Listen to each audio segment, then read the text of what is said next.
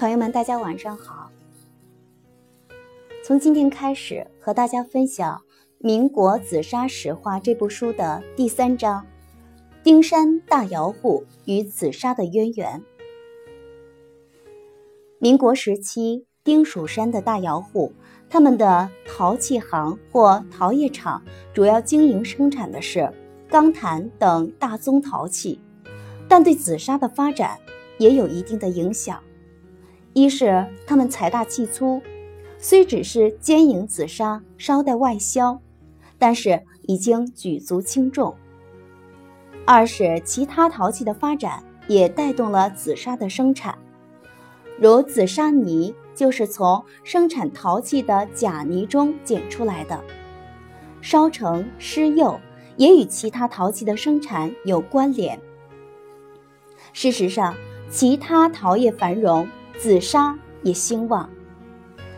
以下对民国时期丁蜀山窑厂上的几位大窑户及其陶器行逐一的进行介绍。鲍少怀与鼎生福。鼎生福陶器行于清朝光绪二十八年开办于南洋新加坡，是宜兴窑货。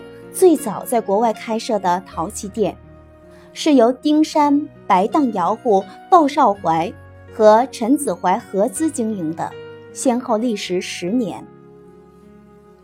光绪二十七年，鲍少怀见宜兴陶器物美价廉，用途广泛，外销量逐年增长，设想到南洋开店直接销售。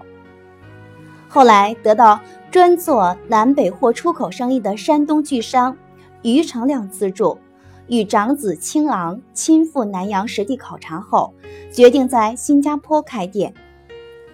一年端午节，鲍少怀与于成亮再次赴新加坡，由于先生请当地名士作保，购置地皮，买下三间旧房做店面，并翻新为三楼三底。资金方面，他从上海的鼎泰、生泰二店抽出一万五千元，又由姻亲陈子怀以上海福康店之名出资三分之一，故该店由三店各取一字组成，称为鼎生福。是年十一月，第一批陶器由于成亮先生。包租的六条海船从上海抵达新加坡，鼎生福正式开张营业。该店开张后，生意十分兴隆。南洋橡胶园存胶的堆花腰圆缸，常年供不应求。当地人操办喜事，爱用花锁瓮、花阳坛等堆花陶器做嫁妆。从南美洲和阿拉伯地区到新加坡的商船，也向鼎生福订购陶器。但好景不长，一九一一年以后，国内军阀割据，战乱不断，民间海运一度中断，鼎生福生意也一落千丈。一九一三年，鲍陈二家因为资金出现矛盾，七月鲍少怀病逝。